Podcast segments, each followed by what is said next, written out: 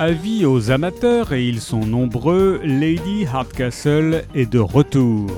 En cette fin d'été, Lady Hardcastle et Florence, sa dame de compagnie, sont invitées dans une grande propriété pour assister à une semaine de course automobile et de fêtes. Pour les deux amis, dont les exploits ont fait le tour de la bonne société, ces vacances à la campagne s'annoncent tout à fait charmantes et reposantes. Jusqu'au moment où l'un des pilotes pourtant expérimentés meurt dans un horrible froissement de tôle lors de la première course.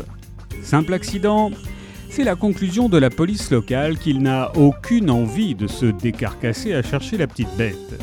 Mais quand Lady Arcastle découvre que les freins ont été sabotés, elle prend les choses en main et en voiture Simone, c'est parti pour une nouvelle enquête.